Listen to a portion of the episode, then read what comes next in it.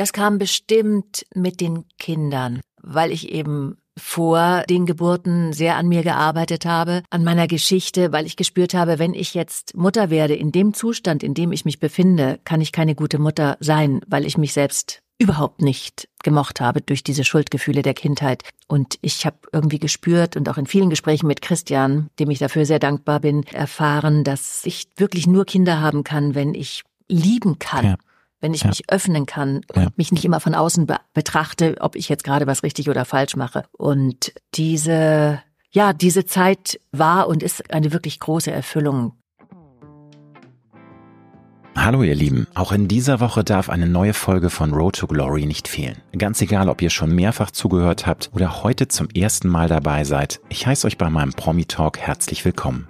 Mein heutiger Gast Andrea Sawatzki war zwischen 2002 und 2010 eine feste Größe im Tatortkosmos und blickt in ihrer Karriere auf Kino- und Quotenhits wie Das Experiment, Borgia, die Affäre Semmeling, Bella oder die ZDF-Erfolgsreihe Familie Bundschuh zurück, zu der sie übrigens auch die Buchvorlage lieferte. Denn seit mehr als zehn Jahren ist die Schauspielerin auch eine erfolgreiche Autorin, die ihre Fans sowohl im leichten als auch im ernsten Genre überzeugt. Über die Zusage von Andrea Sawatzki habe ich mich ganz besonders gefreut. Denn obwohl ich in meiner beruflichen Laufbahn unter anderem mehr als neun Jahre als People-Redakteur für die Gala gearbeitet habe, hatte es sich in dieser Zeit komischerweise nie ergeben, dass wir uns zu einem Gespräch treffen. Und auch in meinen Jahren als Freelancer und Podcast-Host hatte ich sie immer wieder angefragt, aber erst jetzt hat es endlich geklappt. Wir sprechen über die Sichtbarkeit von Frauen ab dem Alter von 50 plus in der deutschen Film- und TV-Szene, Online-Hater und ihre Lust auf Natur und Landleben. Andrea erzählt mir über die neue Folge von Familie Bundschuh mit dem Titel Bundschuh vs. Bundschuh, über ihre Vorstellung von einem lebendigen und lebensfrohen Alter und ihre Abneigung gegenüber dem aktuellen Politikzirkus in Deutschland. Wir sprechen über Depressionen, Schuldgefühle, ihre schwere Kindheit, in der sie jahrelang ihren demenzkranken Vater pflegen musste. Und Andrea verrät mir, warum und wodurch sie es erst im Alter von Mitte 30 endlich gelernt hat, sich selbst zu akzeptieren und zu mögen. Hast du meinen Podcast bereits abonniert? Dann freue ich mich riesig. Falls nicht, dann hole das doch bitte jetzt nach, damit du in Zukunft garantiert keine neue Folge mehr verpasst. Und jetzt wünsche ich dir inspirierende Unterhaltung und ganz viel Spaß mit Andrea Sawatzki. Du hörst Road to Glory. Als Journalist mit 20-jähriger Berufserfahrung hat Alexander Nebel hunderte von Interviews mit nationalen und internationalen Stars geführt.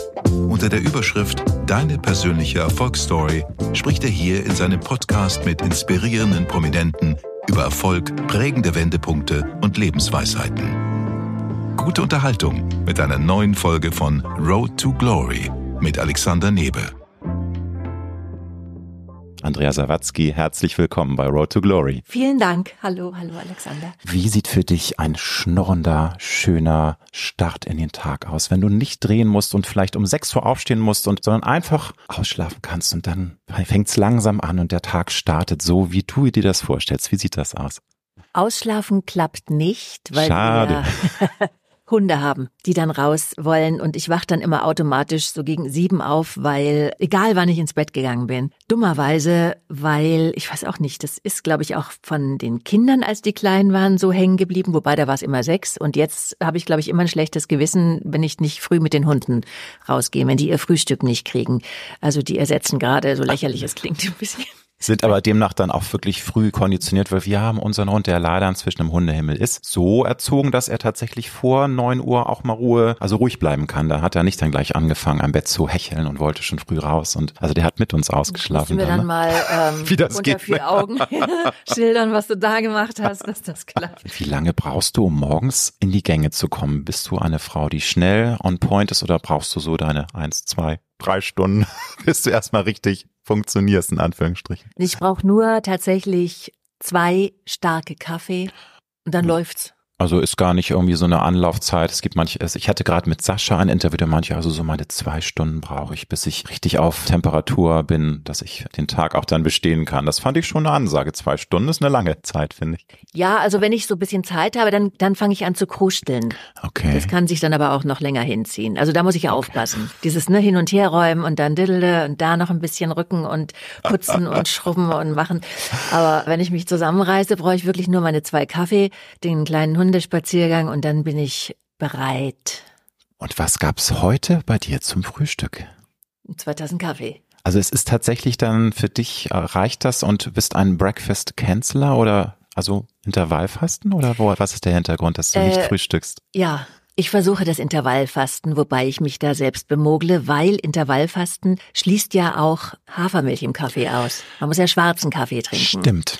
Das kann ich aber nicht. Schmeckt mir nicht pur muss es sein. Ja. Oder du stellst dich um auf stilles Wasser. Ich habe heute bis heute auch nur stilles Wasser getrunken. Echt? Ich habe mir was in der Tupperware mitgenommen und wenn das Interview fertig ist, dann habe ich dann mein Frühstück. Oder mein Mittagessen. Du hast nur Wasser getrunken. Ich habe bisher nur Wasser getrunken. Ach, das ich, du, aber das ist interessant, man. Es ist alles eine Sache der Gewohnheit, glaube ich. Also ich ja. habe früher auch immer Kaffee gebraucht und inzwischen geht das alles aber. Oh, das ist aber, dann freut man sich ja auf gar nicht. Ich meine, wenn man. Doch, ich, du, ich liebe es auch, ein Weinchen Wasser. zu trinken. Und nein, generell, also ich bin jetzt kein Kostverächter, weißt du, ich esse ich auch meine, mal, nur, aber. Wenn du morgens, morgens und nur mm, ja, auf das Wasser freuen kannst. Och, ich freue mich auf andere Dinge. Okay, vielleicht sollte ich da ein bisschen umswitchen. aber ja, wie gesagt, also dieses Intervallfasten, das besteht bei mir dann, wenn ich ehrlich bin, so wahrscheinlich auf na, so neun Stunden.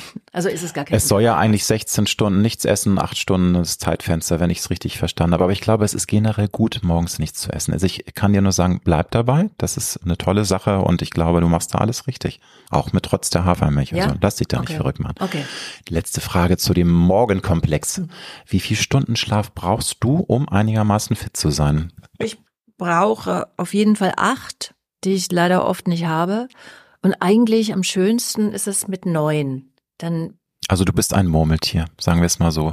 Ja. Das liebe ich. Ich liebe dich jetzt schon über alles, weil ich bin auch ein Murmeltier. Und es gibt ja Menschen, die sagen, oh, ich brauche nur fünf Stunden. Ich denke immer, was? Das finde ich aber schrecklich. Toll. Ich ja, bin das da ein bisschen gut. neidisch, weil da hat man natürlich viel mehr vom Leben, wenn man nicht so viel schläft. Das ist natürlich auch ein aber Punkt. Ich kann dann immer nicht so mhm. richtig denken. Wenn ich jetzt nur fünf Stunden geschlafen habe, dann bin ich wirklich verlangsamt. Abgesehen davon, dass ich irgendwie scheiße aussehe. Bei mir ist es immer so, wenn ich eine Nacht mal nur wenig schlafe, dann ist es okay, aber gib mir irgendwie zwei, drei Nächte mit Schlafdefizit, ich werde ein grumpy old man. Also ganz schlimm, unausstehlich. Ja. Ich habe schon bei der Anmoderation gesagt, du bist ja nicht nur Schauspielerin, du bist auch eine Buchautorin und das sehr, sehr erfolgreich. Und ich hole ein wenig aus, weil wir wollen natürlich auch über die neue Folge von der Familie Bundschuh sprechen. aber ich finde es wichtig, das mal nochmal vorher aufzuklamüsern, dass du ja nicht von ungefähr diese ZDF-Erfolgsreihe machst. Du hast als Buchautorin im März 2000 2013 dein Debüt veröffentlicht, sofern ich denn richtig recherchiert habe. Und du weißt ja, Wikipedia und Google lügen manchmal. Ist das richtig im März 2013 oder weißt ich du das gar, gar nicht? Aber ich glaube 2013 stimmt. Das Jahr stimmt. Ne? Und das war dein Debüt, ein allzu braves Mädchen. Und mhm. dann gab es im Oktober den ersten Bundschuh-Roman. Der hieß damals Tief durchatmen, die Familie kommt. Nicht nur damals, das heißt auch heute noch so, aber viele kennen das ja als Familie Bundschuh. Ja. Moment, oder? das war ein halbes Jahr später? Das war, also wenn ich das richtig recherchiert habe, ist es ein halbes Jahr später. Ja, kannst du mal sehen. Wahrscheinlich hast du parallel gearbeitet. Nicht viel langsamer. Und Du hast inzwischen schon vier Bücher geschrieben von fünf. Fünf. Oh, guck mal, da habe ich dann wieder schlecht Also acht also, insgesamt? Ja. Also es gibt Verfilmungen insgesamt schon, aber ich hatte gesehen, dass du Bücher Fünf, fünf. Mundschuhs, drei okay, andere. Alles klar. Und da möchte ich ja. gerne von dir wissen, es ist ja jetzt zwar schon eine relativ lange Zeit mit zehn Jahren, aber wann ging bei dir denn so die Initialzündung los? Ich habe auch Lust, mich als Autorin zu versuchen. Ich möchte ein Buch schreiben. Viele gehen damit ja lange schwanger im Voraus und setzen es nie um und du hast es gemacht und es war die richtige Entscheidung, wie man sieht. Also bei mir kam es so relativ spontan, weil ich mich schon sehr viele Jahre mit quasi meinem Hauptthema beschäftigt habe mit meiner Kindheit hm. und mit dem, mit der Krankheit Alzheimer, weil mein Vater eben als ich kleines Mädchen war, an Alzheimer erkrankt ist und ich ihn dann auch größtenteils pflegen musste. Und das hat bei mir schon Spuren hinterlassen. Und da habe ich immer wieder so auch Gedanken dazu aufgeschrieben und habe mir immer wieder vorgestellt, wie hätte mein Leben aussehen können, wenn ich nicht das Glück gehabt hätte, ohne Schulausbildung diesen Beruf ergreifen zu können, überhaupt einen Beruf ergreifen zu können. Wie habe ich es geschafft, nicht auf der Straße zu landen? Wie habe ich es geschafft, meine wunderbare Familie zu haben? Und habe dann eben diesen ersten Roman der ist quasi entstanden in dem Gedanken, ja, wie hätte mein Leben anders verlaufen können? Und so ist daraus tatsächlich ein Psychothriller entstanden mit einer sehr, ja, zerstörten Protagonistin, mit einer sich selbst hassenden Frau, die anderen schadet, um sich selbst spüren zu können. Und äh, ja, ich habe dann diese quasi diese fragmentarischen Kapitel mehreren Verlagen irgendwann ähm, gezeigt und der Verlag Pieper hat dann sofort gesagt, ja, daraus möchten wir gerne was machen. Und dann habe ich sehr lang gebraucht, um aus diesen Fragmenten einen Roman zu gestalten. Ich glaube, ich habe 13 Ansätze gebraucht und irgendwann war dann dieser erste kleine Psychothriller fertig und das war schon ein tolles Gefühl. Kann ich mir vorstellen. Und du hast dann, kannst du denn im Nachhinein sagen, wie lange du dann insgesamt an diesem Erstlingswerk gearbeitet hast? Du hast ja gesagt, das war ein sehr aufwendiger Prozess, da ist auch viel in dir passiert. Kannst du sagen, wann du angefangen hast? War das vielleicht zwei Jahre vor der Veröffentlichung oder? Also die Gedanken ja über mein Leben, die haben mich natürlich Logisch, äh, seit war, der damaligen ja, ja. Zeit begleitet und aufgeschrieben und zusammengefasst, denke ich mal, drei Jahre und konkret an diesem Stoff gearbeitet. Ja, zehn Monate. Ich kann mir vorstellen, da muss man sich ja auch immer wieder konditionieren. Also du hast ja ein sehr ereignisreiches Leben mit Dreharbeiten, mit Familie, mit Ehemann. Da muss man sich ja diese Oasen auch nehmen. Und das hast du dann aber auch geschafft. Ich habe mal hab gelesen, du hast dann auch mal, du warst eine Wanderschreiberin, ne? Du ja. hast dann auch mal im ICE geschrieben oder irgendwo, wo sich das mal ergeben hat, ne? So diese, ja, ja. diese kleinen Oasen. Ne? Oder ja damals waren ja die Kinder noch kleiner und ja. dann habe ich die eben öfter mal auch wohin fahren müssen zum Malunterricht, zum Fußballspielen und habe dann tatsächlich meinen Computer mitgenommen und im Auto, also wenn ich gewartet habe, da getippt und äh, ja. Witzig, selbst da dann. Also das ist dann aber auch so eine Leidenschaft. Man nutzt dann auch jeden Moment, wo man merkt, oh, jetzt habe ich mal ein Zeitfenster und da kann ich auch schreiben. Ja. Also ich äh, bewundere sowas ja. Und ich äh, finde es auch spannend, wie unterschiedlich die Menschen das auch machen, wenn sie schreiben. Einige sagen, sie können gar nicht anders, als sich jetzt ein halbes Jahr frei nehmen, wenn sie es sich finanziell leisten können und sind dann an der Ostsee und sie brauchen dann diese Ruhe und, und die Natur. Und finde ich spannend, dass du sagst, dass du dann auch zwischendurch immer mal das abrufen kannst und einfach loslegst dann. Ne? Und also mhm. Ja, ja, es gibt aber eben auch Phasen, wo ich gar nichts mache. Und deswegen muss ich dann irgendwann jede äh, Minute nutzen, um irgendwie den Vertrag zu erfüllen und das Buch irgendwie rechtzeitig fertig. Das ist dann natürlich dann der Segen und Fluch. Ne? Du bist ja. erfolgreich, aber jetzt heißt es immer so, lieber Andrea, wo ist denn das neue Werk? Ne? Ja. Nun habe ich gelesen, fürs Erstlingswerk waren die Kritiken durchwachsen. Und ich glaube, gerade wenn man so viel Herzblut reinsteckt, ist man ja, man möchte auch dann, dass es allen gefällt, oder? Oder war dir das in dem Moment eigentlich egal, weil es für dich wichtig und gut war, dass du dieses Buch Buch fertiggestellt hast und du fandst es auch klasse so. Aber klar, so Süddeutsche und die waren so ein bisschen, na ja, also jetzt, ach, jetzt schreibt sie auch noch und mhm. ein netter Versuch war, war jetzt kein Verriss, aber es war jetzt auch kein in den mhm. Himmel schreiben. Wie hast du das damals empfunden? Hat dich das schon interessiert und hast du das ganz äh, sorgfältig auch geguckt, was so das Feuilleton schreibt über dein Erstlingswerk mhm. oder? Also ich habe das jetzt nicht so wirklich nachverfolgt. Ich bin natürlich auf ein paar Kritiken gestoßen, die mich aber nicht überrascht haben, weil das ja zu Beginn schon auch oft etwas schief beäugt wird, wenn Schauspieler schreiben. Und das hatte ich auch erwartet. Mittlerweile hat sich das beruhigt, vor allem auch durch meinen letzten Roman, Die Brunnenstraße. Ich muss auch sagen, dass das erste Buch tatsächlich in gewisser Weise fragmentarisch geblieben ist. Also es ist schon sehr, sehr schwer, einen, einen Roman zu schreiben. Und ich sehe jetzt heute, ich habe es jetzt vor zwei Jahren nochmal gelesen, ich sehe die Schwächen in diesem Buch. Und das ist natürlich auch eine Arbeit, die man erlernen muss. Es geht nicht Natürlich. so schnell, einfach einen wirklich runden Roman zu schreiben. Für manche vielleicht, manchen gelingt das sofort. Aber das ist schon eine sehr ja, feine Arbeit, die gut strukturiert sein muss, wo mhm. man sich auch äh, von vielem trennen können muss, was einem vielleicht am Herzen liegt. Und es ist eine enge Zusammenarbeit mit dem Lektor, der dann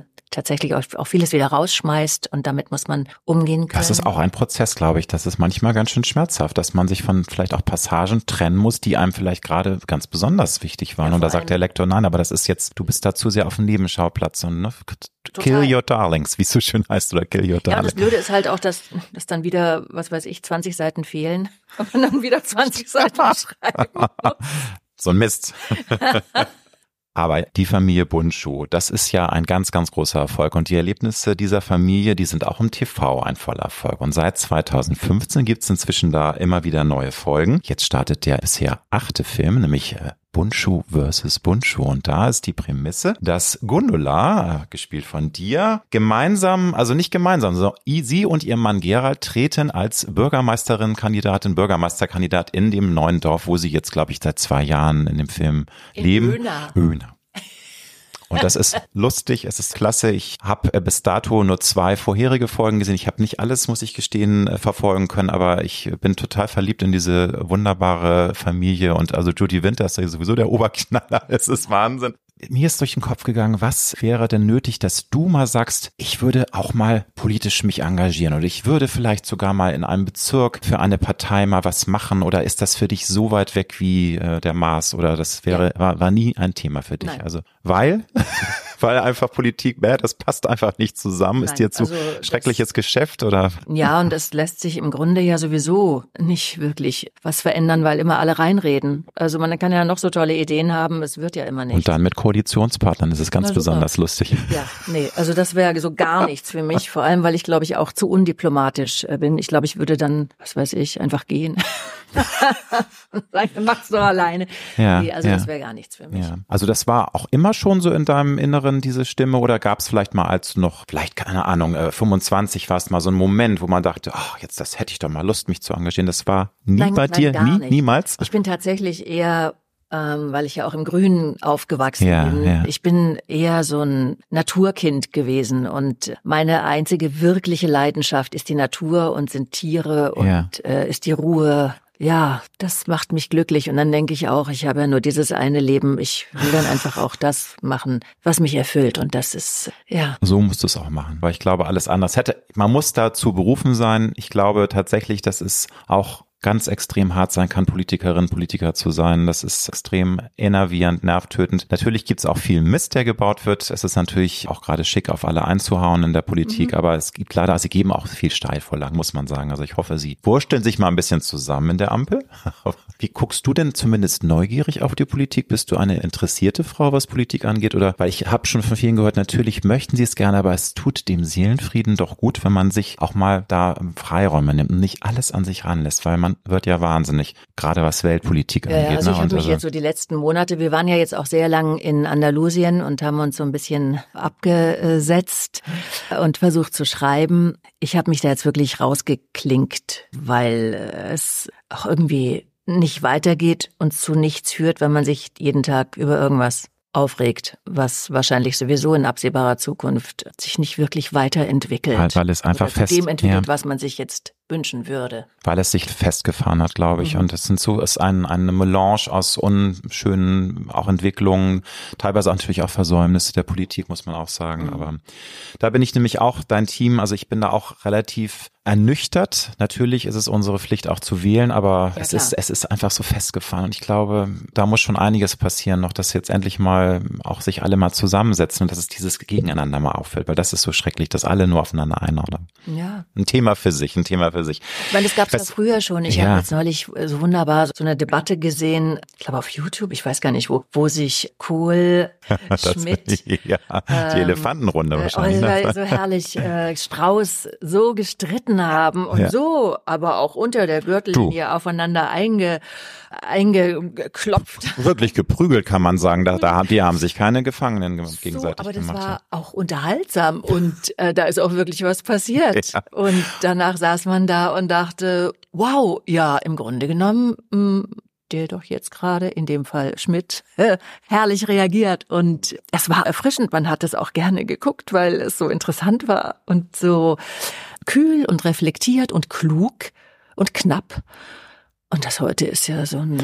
Weil alle Angst vor einem Shitstorm haben bei Natürlich. Twitter und überall. Das geht ja gar nicht. Und wenn man zu sehr nach vorne prescht, dann ist man un anmaßend, unverschämt. Und wenn man zu wenig macht, ist, also du kannst eigentlich nur verlieren. Ich mhm. bin der Letzte, der für Politiker eine Lanze bricht, aber sie haben es auch nicht leicht. Sie sind ja unter Mikroskop und alles wird ja. auseinandergepflückt. Mhm.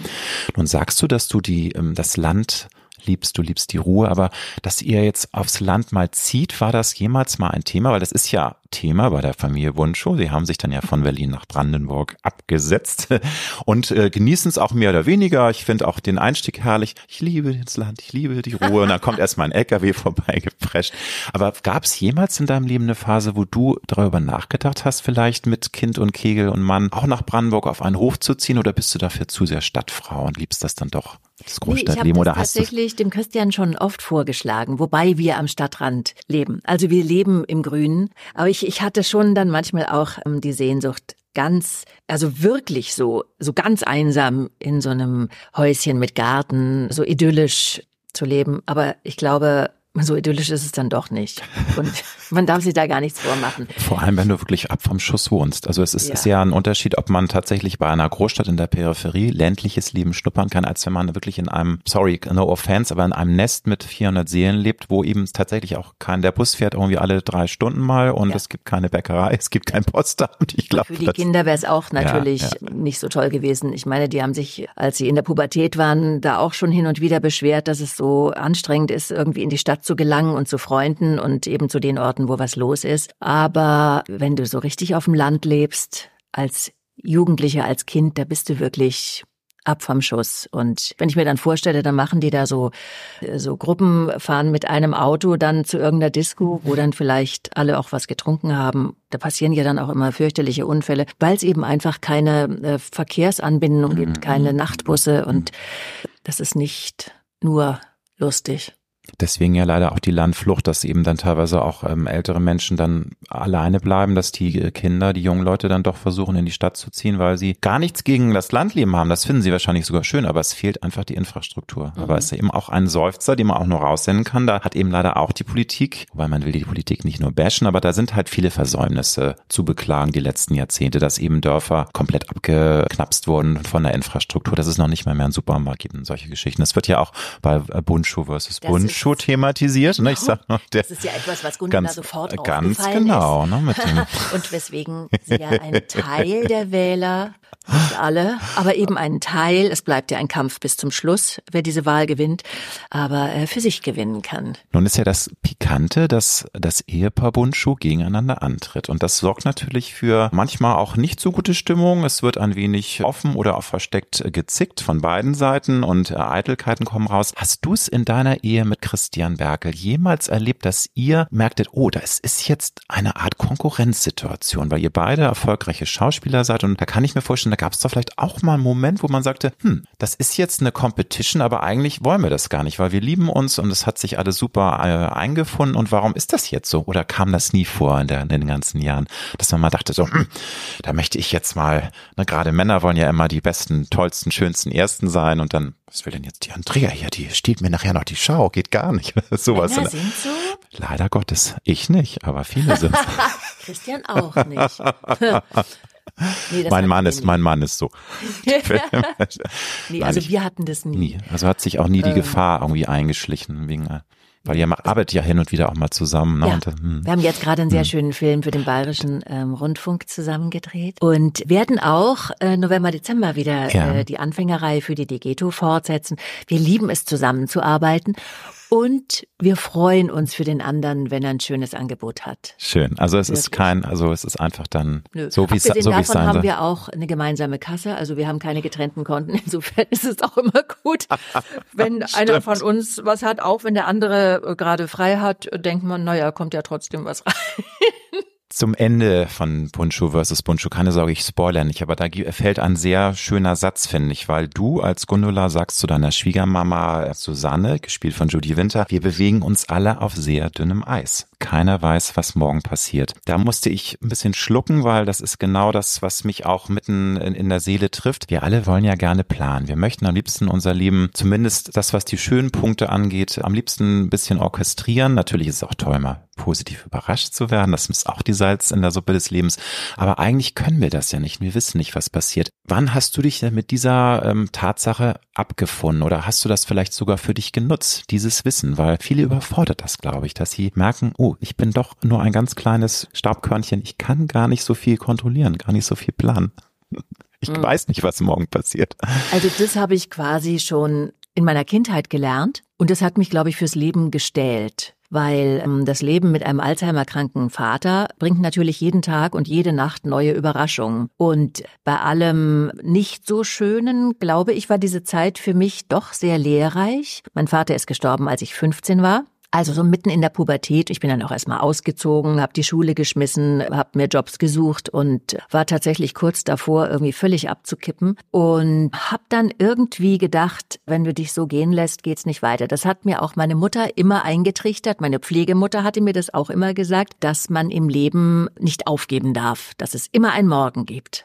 Und daran habe ich mich gehalten. Und insofern konnte mich so vieles dann doch nicht mehr aus der Bahn werfen. Und zudem ist natürlich dieser Beruf, die Schauspielerei, ja auch immer voller Überraschungen. Sowieso. Viele denken ja, man hat da so eine Art Fulltime-Garantiejob. Also mhm. man ist Freelancer. Wenn du nicht beim Theater fest angestellt bist, dann bist du einfach in Anführungsstrichen vogelfrei. Du bist Freiberufler und du musst immer wieder neue Rollen an Land ziehen, um deine Rechnung zahlen zu können. Ja. Wenn man natürlich so erfolgreich ist wie du, ist das nicht so ein Problem, aber, ja, aber es ist ein Kampf. Auch, es ist, äh, und ich hatte auch Phasen, wo jetzt wochenlang das Telefon nicht geklingelt hat. Das ist einfach ab und zu so. Und ich glaube, da spreche ich für alle Schauspieler. Das, es gibt diese Phasen, wo man tatsächlich denkt, haben die mich jetzt alle vergessen und dann klingelt's wieder. Und dann kommt zu viel auf einmal wahrscheinlich. Ja, dann musst du wieder so, alles oh, auf einmal jetzt muss ich mir das aussuchen.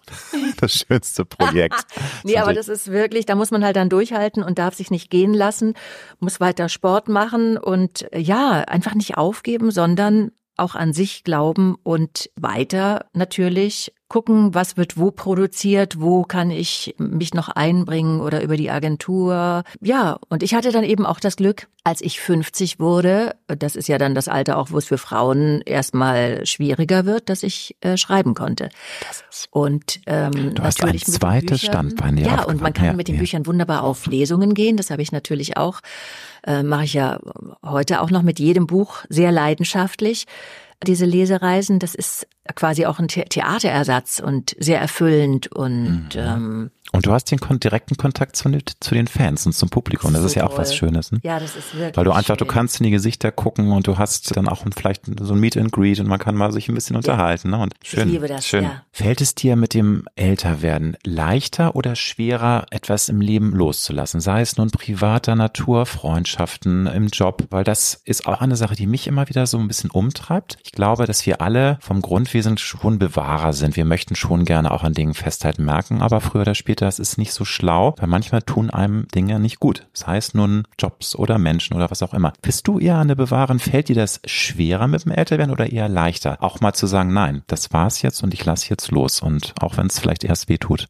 Also ich bin grundsätzlich jemand, der nicht unbedingt an Dingen festhält und der auch also wenn ich die Entscheidung getroffen habe, durchaus Menschen gehen lassen kann. Und ich bin auch zum Beispiel, das wird mir ja von meinen Männern zu Hause immer vorgeworfen, ich bin tatsächlich jemand, der auch Erinnerungsstücke wegschmeißt. Guck mal, das also jetzt nicht von den Männern, nein, aber, so aber andere Sachen aus der Kindheit oder so. Ich liebe die Klarheit und ich liebe das Jetzt. Und ich bin ungern so in der Vergangenheit. Dann denke ich mir auch, was sollen meine Kinder wenn uns mal wirklich irgendwas passiert, mit den Kisten an Erinnerungen. Klar, allein das Briefe und, und Fotos und aber ja, ja ich bin jetzt äh, dabei, leider geht's meiner Mutter äh, immer schlechter. Die ist jetzt in einem Alter, wo es dann auch ne, mit 80, wobei es gibt auch Frauen, die mit 89 noch blühende Leben sind, aber ihr geht's leider immer schlechter. Und sie ähm, sagt auch manchmal, Mensch, wollen wir nicht mal zusammen auch Dinge durchschauen, dass du sagen kannst, was du vielleicht haben möchtest. Nicht, dass ich nachher, wenn ich nicht mehr bin, dann dir diesen Riesenwust an Krimskranz. Das ist aber toll. Ja, finde ich auch. Es hat mich natürlich auch ein bisschen bisschen traurig gemacht, aber auch sehr angerührt. Und dass man da, weil ich kann mir vorstellen, natürlich können die Kinder dann auch mal sagen, Mensch, Mama, das hätte ich aber gerne auch gehabt. Du selber hast gar keine Emotionen mehr mit diesem Erinnerungsstück, aber die Kinder sagen dann, Mensch, das hätte ich gerne gehabt.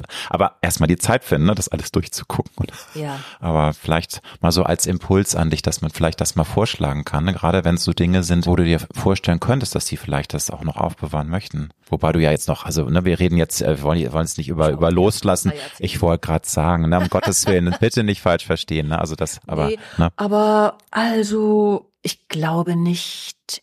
Ich glaube nicht. Natürlich okay. hebe ich die ganzen Sachen der Kinder auf, was die, als sie kleiner waren, gebastelt haben. Und solche ja, Sachen ja, darf ich natürlich okay. nicht weg. Und ja. über unserem Ehebett hängt ein riesiges Bild von unserem Jüngsten, von Bruno, der begnadet malt und jetzt auch auf eine Kunstakademie gehen möchte.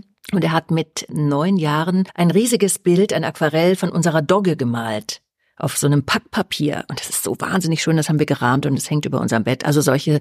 Toll, aber das ist ja auch eine. Natürlich. Bist du von deinem Grund naturell? Nun hast du es ja auch letztes Jahr an deinem quasi, es hat ja sehr viel biografische Züge, auch, auch den Menschen erzählt. Du hast wirklich eine sehr harte Kindheit gehabt. Das war sehr herausfordernd. Du musstest wahnsinnig viel schon leisten. Du hattest sehr viel Verantwortung, auch mit deinem Alzheimer-kranken Papa. Bist du vom Naturell trotzdem eher immer eine Optimistin oder eher eine Realistin? Oder gibt es auch mal Phasen, wo du tatsächlich auch merkst, hm, da bin ich jetzt eigentlich pessimistischer, als es sein müsste, weil es mal naturell ist, weil wir kommen ja nicht raus aus unserer Haut. Es gibt halt diese Optimisten, die immer hüpfen durch die Welt und immer das Glas halb voll sehen. Ich bin leider eher so die Fraktion, immer so ein bisschen hinterfragen, ein bisschen mm, und grumpy und äh, das könnte ja noch alles besser sein. Wie sieht's bei dir aus? Oh mein Gott, das ist wirklich abhängig von Lebensphasen. Ich hatte ja viele Jahre lang, war es eigentlich tatsächlich sehr dunkel um mich, bis ich dann mit 35 festgestellt habe, äh, als ich das erste Mal mit unserem ältesten Sohn schwanger wurde, dass irgendwas in mir nicht, nicht wirklich hell werden kann. Und das lag mhm. tatsächlich mhm. an den Schuldgefühlen, die ich als Kind auf mich geladen habe bei der Pflege meines Vaters. Und äh, das habe ich aber erstmal gar nicht realisiert. Ich dachte wirklich viele, viele Jahre, ich bin ein Mensch, der nicht wirklich Freude empfinden kann. Bin auch ungern rausgegangen und äh, habe dann tatsächlich viele Jahre an mir und meinem Seelenzustand gearbeitet und habe dann das erste Mal festgestellt, dass ich gar nicht so bin, wie ich immer dachte, sondern dass ich durchaus das Licht sehen kann und Freude empfinden kann. Und seit ich das irgendwie geschafft habe, bin ich, glaube ich, teilweise auch so ein neuer Mensch, der mich auch selbst immer wieder überrascht, weil ich tatsächlich auch Rückschläge relativ leicht wegstecken kann. Und mh, mm, bin auch wagemutig, wobei das war ich eigentlich schon immer, aber die Rückschläge hauen mich nicht mehr tagelang nieder, sondern ähm, ich kann damit gut umgehen, bin sehr neugierig und irgendwie voller Tatendrang und habe aber so viel auch gleichzeitig, so viele Eisen im Feuer, dass es im Grunde auch egal ist, wenn was nicht klappt. Also ich bin so, ich weiß auch nicht, ich glaube, das ist auch, wenn man älter wird. Das wollte ich sagen, also so. merke ich an mir selbst auch, dass man teilweise, also es gibt ja viele wunderbare Aspekte des Älterwerdens. Einige nerven auch total, aber das Wunderbare ist, dass du einfach gelassener wirst. Das ist einer ja. von vielen Aspekten, dass dich einfach so schnell nichts mehr aus der Bahn wirft und ja. du hast deine Erfahrung gemacht, du bist hingefallen, aber auch wieder aufgestanden und das ja. ist das Schöne. Du das vertraust auf deine eigene Stärke, wenn du älter wirst. Nun rührt mich das sehr an, klar, ich habe ja recherchiert, das ist für mich nicht neu, aber dass du, wo du doch auch dunkle Zeiten hattest, dass du dann so viel Freude vermittelst und dass du, weißt du, wenn man dich sieht, so, ich finde, da geht immer die Sonne auf. Natürlich hast du auch eine Ambivalenz. Es ist ja nicht, dass du jetzt nur Miss Sunshine bist. Du hast ja auch andere tolle Rollen gespielt und das sind ja auch wirklich auch viele Facetten deiner Persönlichkeit. Aber das finde ich was Wunderbares, dass du mit so einer Vita dann so viel Lebensfreude auch anderen Menschen schenkst. Und das möchte ich einfach mal auf diesem Weg sagen. Das ist was, was, was Schönes auch im Leben auch wieder zeigt, wie ambivalent das Leben eben auch sein kann. Ja, danke. Ah, das freut mich auch so, weil ich ja. also auch gerade mit den Bundschuss merke, wie viele Menschen wir damit glücklich machen. Und es kommen immer wieder Leute, die dann sagen, ach, mir ging's gestern so schlecht und dann habe ich einfach in der Mediathek die ja. Bundschuss geguckt und dann ging's mir wieder gut, weil Aber ich nicht allein bin. Würdest du, also du hast du noch genug in deinem Hinterkopf Ideen, dass äh, Fans sich freuen können, auch auf noch diverse neue Romane. Also da ist, glaube ich, schon noch ein bisschen Musik drin, ne? weil man es, es, es ja. wird ja, du hast ja schon viele Sachen erzählt, aber man muss ja dann auch auch kreativ bleiben, um sich neue, schöne Prämissen zu überlegen für neue, ja. neue Abenteuer. Nee, da, ist wirklich, da sind, äh, da sind noch viele Sachen und ich kann ja auch schon verraten, dass wir tatsächlich ja. die Erlaubnis haben, nächstes Jahr einen nächsten Bundschuh zu filmen, Was? wo auch schon die Idee steht. Wir hangeln uns da ja immer quasi von Folge zu Folge. Also bei den Bundschuhs ist es wirklich nicht so, dass das ZDF sagt, ähm, jetzt gebe ich euch mal einen Freischein für vier weitere Folgen oder so, sondern wir müssen wirklich, Regina Ziegler, unsere wundervolle Produzentin, muss da nach jedem Bundschuh tatsächlich tatsächlich Klinken putzen und darum bitten, dass wir noch einen drehen dürfen. Ist es ja, tatsächlich so, dass jetzt so ein bisschen Unruhe ist, weil wir wissen ja, das Fernsehen verändert sich, dass das lineare Fernsehen eben auch unter Druck gerät. Ich meine, die Bundschuss haben super Quoten, aber ich glaube, da ist so ein bisschen Unruhe, weil ich hätte jetzt auch gedacht, bei so einer Erfolgsreihe seit 2015, da ist es doch ein Selbstgänger. Da rollen die doch den roten Teppich aus und sagen, so bitte jetzt hier vier, fünf Folgen automatisch. Ja, es erstaunt mich, dass du äh, sagst, dass man da. Das ist wirklich erstaunlich mhm. und mhm. es ist auch natürlich für unsere Fans ein bisschen ärgerlich ärgerlich, weil wir ja genau die Zielgruppe anspielen. Also wir sind ja tatsächlich generationenübergreifend, aber vor allen Dingen sprechen wir, also wir, wir sprechen die ganzen Familien an, von den Kindern bis zu den Großeltern, aber die, die, ich merke das so an meinen Lesungen, die Hauptbesucher sind zwischen 50 und 70 und das ist voll das ZDF Absolut, im ja. Grunde genommen, weil die Jungen, die gucken ja sowieso kein Fern mehr. Die streamen oder schauen bei YouTube irgendwas oder Und insofern, ja, erstaunlich. äh, bin ich wirklich auch immer wieder erstaunt, genauso wie unsere Fans, die sagen, boah, das ist endlich mal was für die ganze Familie, bitte macht das weiter. Na, wir Ja, gucken mal, der das- nächste das Film wird. ist ja wirklich schön. Und wenn wir da jetzt die super Quote haben, dann kriegen wir vielleicht auch ein bisschen fröhlicheren Zuspruch von Seiten des Senders. Ich möchte gern mit dir auch über die wunderbare Kampagne Let's Change the Picture Mhm. sprechen, die ja dieses Jahr losgetreten wurde von Gesine Zukrowski und Silke Bodenbender, glaube ich, bitte. Oder wie war das, Silke? Nee, nicht Silke Bodenbender, Entschuldigung, das ist ja eine, Scha- ähm, aber ist eine Journalistin, ne? Silke, aber auf jeden Fall die Gesine, Gesine ist jedenfalls eine, die, die ist mit, ich habe ich nämlich auch interviewt äh, für den Podcast und habe da ein sehr schönes Gespräch mit ihr geführt. Also bitte, bitte Entschuldigung, liebe Silke, deren Nachnamen wir uns jetzt nicht einfällt. Ich glaube nicht, dass du es jetzt zufällig hörst, aber wir haben dich auch im Herzen und ähm, vielleicht fällt es uns ja auch noch ein. Und wichtig ist ja, let's change the picture. Genau, wollte ich sagen. Und da geht es tatsächlich darum, mehr Sichtbarkeit von Frauen ab 47 plus in der Medienwelt, natürlich hauptsächlich Schauspielerinnen. Wie würdest du, also dass eben auch dementsprechend äh, Drehbücher geschrieben werden, dass es eine andere Sichtbarkeit gibt, dass es nicht diese Klischees mehr gibt, dass ab einem gewissen Alter die Frau nur noch im Blumenbeet zu wühlen hat und irgendwie Großmutter ist und sonst findet sie nicht mehr statt und hat kein Leben. Und das finde ich was ganz Wunderbares. Ja. Wie ist denn so dein erstes Resümee jetzt im Herbst von 2023? Ist das richtig toll angelaufen? Natürlich ist es erst der Anfang, aber was sagst du jetzt nach ein paar Monaten dieser Kampagne? Wie, wie siehst Also du wir sind, glaube ich, alle begeistert, weil wir tatsächlich sehr große Unterstützung auch von Frauen außerhalb der Medienwelt bekommen, denn es betrifft ja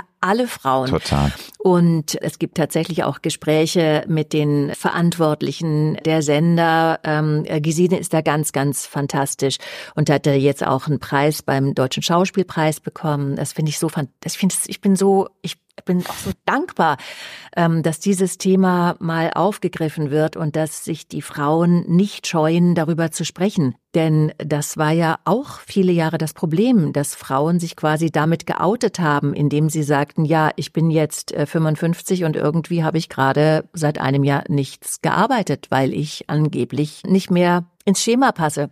Wenn man das gesagt hat, war man erst recht draußen.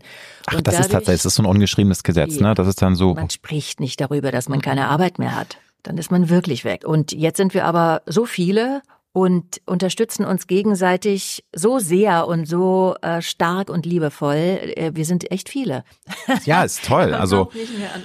Und ihr habt ja auch schon tatsächlich auch schon Termine jetzt gehabt, auch mit äh, Kulturförderung und es gab richtig wichtige Gespräche, auch mit Intendanten von Sendern, dass einfach da mal äh, oben auch mal was losgeht in Sachen überlegen und was machen wir eigentlich für Fehler, weil ich war in Anführungsstrichen schockiert, was Gesine mir so erzählt hat, was auch immer noch so passiert und was teilweise immer noch für extrem überholte Bilder auch immer noch im Kopf sind und dass es dann immer heißt, nein, das können wir nicht machen, das können wir nicht machen, wo man sich fragt, warum können wir das nicht machen? Also wir haben uns doch jetzt so weit entwickelt schon und es gibt so tolle auch Bewegungen wie auch MeToo. Warum ist das immer noch nicht angekommen? Aber ich glaube, umso wichtiger war es, ne, dass ihr jetzt da diese Kampagne Ja, und auch nochmal nachgeschoben Wir haben ja auch habt. einen kulturellen Auftrag. Also wir haben wirklich einen, einen riesigen Anteil der Frauen in unserem Alter bei unseren Zuschauerinnen. Also Mhm. das sind so viele und die, die wollen einfach vielleicht auch noch ein bisschen unterhalten werden. Also äh, das ist tatsächlich auch die Aufgabe der Sender, diesen Zuschauern, diesen zahlenden Menschen auch ähm, ein Programm zu bieten. Aber wie ist denn so da, also meine, du bist ja jetzt, du hast gesagt, es gab auch mal eine Zeit, wo es monatelang nicht das Telefon Ja, klingelt, mal sondern es kommt immer mal wieder, Immer, aber aber schon die, die ja, 13. ist Leben. wohl dann so eine Welle, das gehört wohl dann dazu, aber ist es, wenn du Drehbücher angeboten bekommst, hast du da auch manchmal geschluckt nach das, was ist denn das jetzt für eine komische Charakterzeichnung, die sie mir hier anbieten oder hast du da Glück gehabt, dass tatsächlich du eigentlich nur Bücher ähm, dann gelesen hast, die letzten 15 Jahre, wo du sagst, doch, da erkenne ich mich wieder und das passt auch zu mir und das ist nicht ein Zerrbild oder ein Klischee, was vielleicht 1975 noch funktioniert hätte. Das, Nee, also, Also- ich kann schon sagen, dass 30 Prozent der Bücher nicht spielbar sind. weil sie einfach triefen vor Klischees oder was war's? Ja. Oder Ja. ja. weil es einfach überhaupt nicht ich bin, ähm, sondern Ja, ja. irgendwelche, was auch nicht. Also, Also es passt null zu deinem äh, Gut, aber du bist natürlich Schauspieler, du kannst ja auch äh, ganz andere Menschen, ne, wollte ich sagen. 15 ne? Jahre ja. alte, wie zum Beispiel Hulda Stechbart in diesem Kinderfilm. Hilfe, wer hat meine Kinder, meine Lehrer geschrumpft Ja, ja. so. Also das mache ich durchaus auch gern. so Frauen, die, äh, die tatsächlich sich nicht mehr bewegen können und weil sie so alt sind und, und, und, äh, und böse sind und äh, wüst. Sowas finde ich ja auch toll. Also so Kinderfilme finde ich grandios. Aber manchmal sind es eben äh, ernst gemeinte Figuren, Wo man wo denkt ich dann so- sage, Leute, also so weit ist es ja jetzt Da müssen nicht. wir jetzt noch mal ein bisschen nachjustieren. Aber das Thema Altersdiskriminierung, finde ich, ist weiterhin akut. Es wird zwar ein bisschen gegengeschaut, ich glaube, es tut sich auch ein bisschen was. Und ich glaube sogar auch im Bewusstsein der jungen Leute, das fällt mir zumindest auf, dass es da teilweise erstaunlich nette Entwicklung gibt, dass dann auch junge Leute sagen, age is just a number, das ist einfach egal. Es gibt so jung gebliebene und tolle, vitale Menschen, egal ob jetzt äh, 50, 70 oder sonst wie. Aber würdest du sagen, das Problem ist noch ganz schön da, der Altersdiskriminierung, dass eben gerade Frauen, muss man sagen, das ist eben auch wirklich mehr gegen Frauen oder gegen alternde schwule Männer.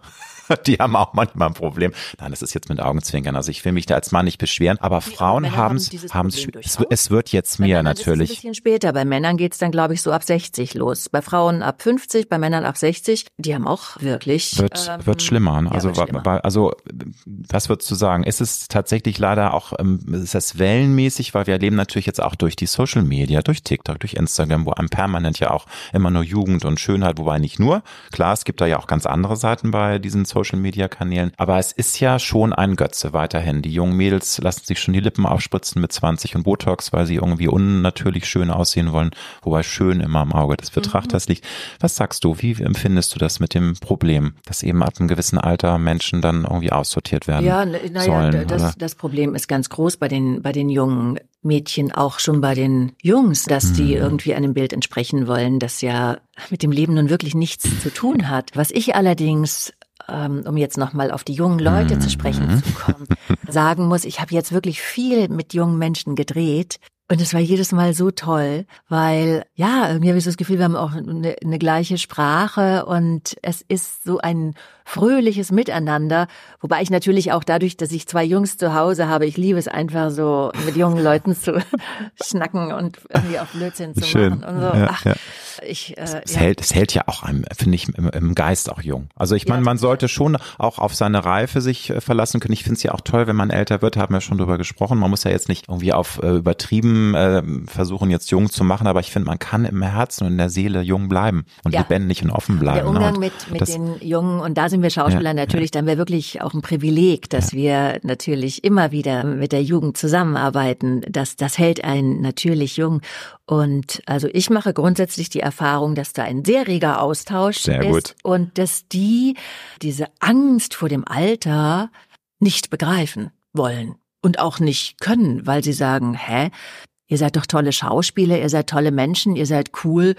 Was passiert denn da gerade? Ja, das finde ich sehr interessant, dass du das sagst, weil natürlich ähm, gibt es da, glaube ich, auch eine Ambivalenz, dass es da ganz coole und aufgeklärte junge Leute gibt. Aber es ist ja auch Fakt, dass du natürlich, wir waren ja auch in dem Alter, wenn du, sagen wir mal, 20 bist, dann ist ja alles über Mitte 40 ist ja schon scheintot. Ist ja einfach so, ne? Und das ist, ähm, das ist aber, glaube ich, auch, das wird sich auch nie ändern, oder? Das ist einfach normal, dass man als junger Mensch natürlich sagt, ja, äh, und das ist ja schon, dann merken sie selbst irgendwann, wie schnell die Jahre vorbeiziehen und dann Ja, wird klar. man auch anders. Aber Klar, wenn man, das, wenn man in, in so einer Biografie liest, äh, 60 Jahre, dann denkt man als junger Mensch natürlich, wow, wie meine Oma oder so. Aber wenn man sich dann begegnet, ist es ja nochmal was anderes. Aber das Aber- ist ja, was du vorhin sagtest. Das Alter ist eine Nummer und es bleibt ja immer noch der Mensch dahinter, Total. der vielleicht was ganz anderes darstellt.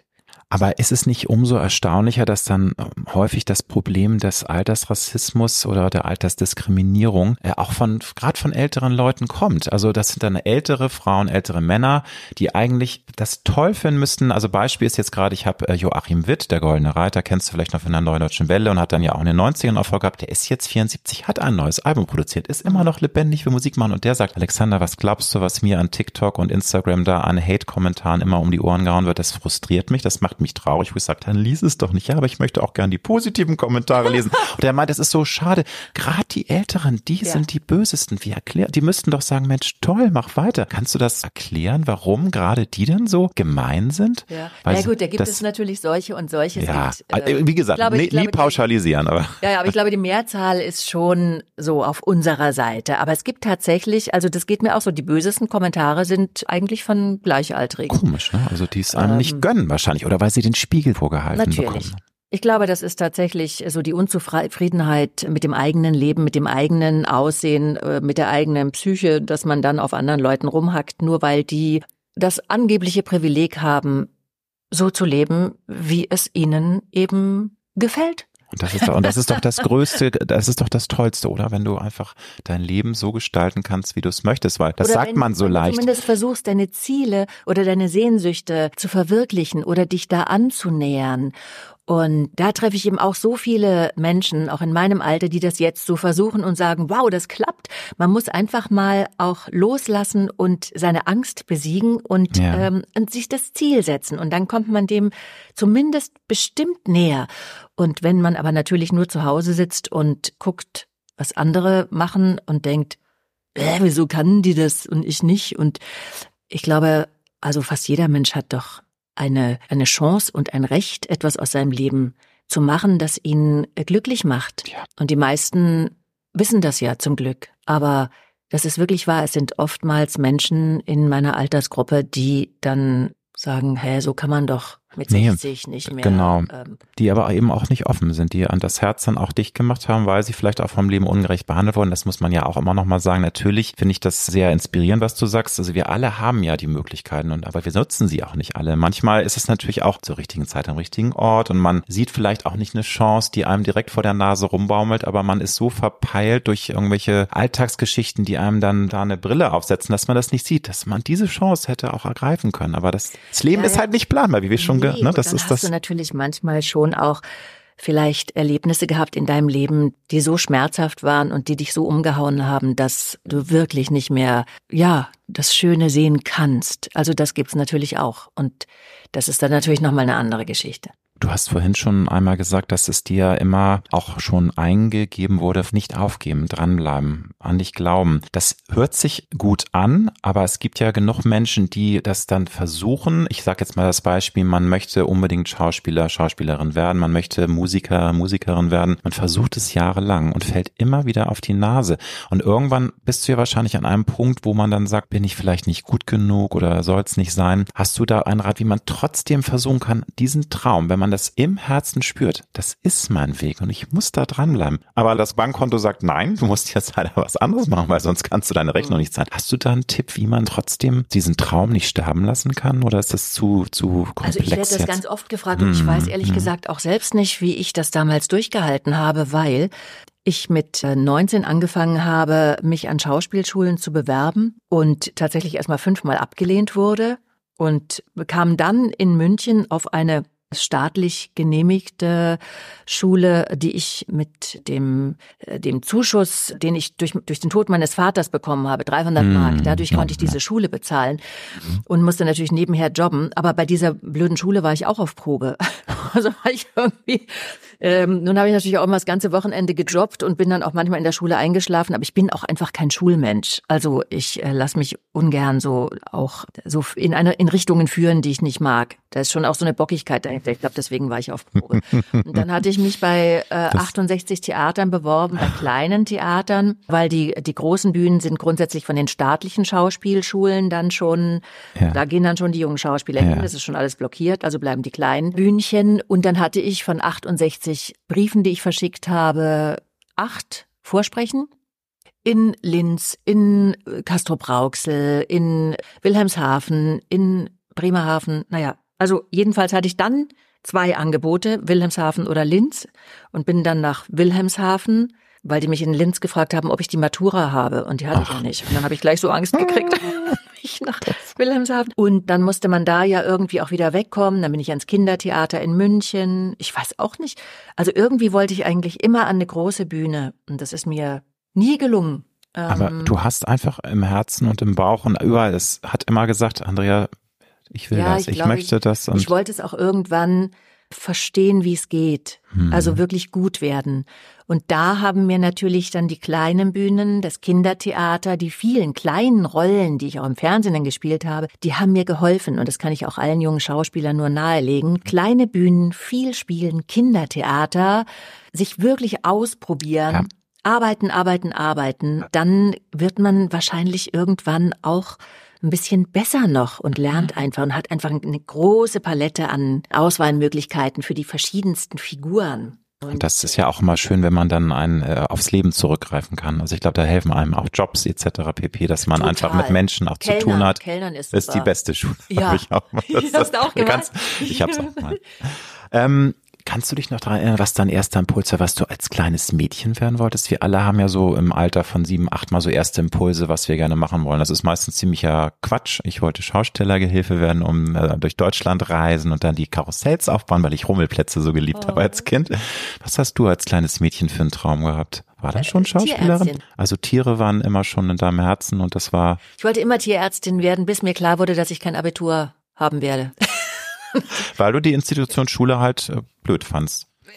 Du, also ich fühle mich da sehr verbunden. Also ich habe mit Ach und Krach mein Abitur, ich sag dir nicht mit was für einem schrecklichen Notendurchschnitt. Ich habe ihn erst verschwiegen von meinen Eltern. Zeig doch mal, zeig doch, nö, ich bin doch, da hab doch mein Abitur, ist doch die Hauptsache, aber egal. Nein, also ich fand es auch immer ganz schrecklich in der Schule.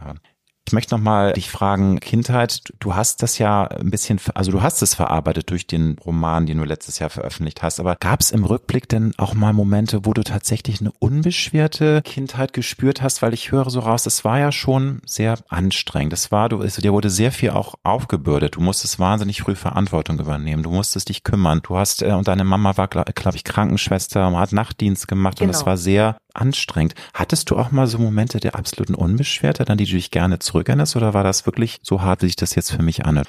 Oder also ist das bis zum achten Lebensjahr hatte ich tatsächlich, würde ich mal sagen, eine schöne Kindheit, weil meine Mutter zwar gearbeitet hat und ich bei einer Pflegefamilie aufgewachsen bin, aber die haben mir sehr viel Freiraum gelassen und wir lebten da auf dem Land und ich hatte eben meine Natur und ich hatte die Schafe ja, äh, im Nachbarfeld und die hatten auch einen Pudel und bei den Nachbarn gab's Häschen und so. Also das war irgendwie schön. Und während dieser Zeit mit meinem Vater war auch, wie gesagt, die Natur für mich sehr, sehr wichtig. Wir hatten ja. einen Garten. Und ja, das Schöne oder das ähm, Tröstliche ist ja, dass Kinder die sich in einer ähm, sehr schwierigen Situation befinden, diese Situation als normal erachten. Also die, die, die nichts anderes ja. kennen.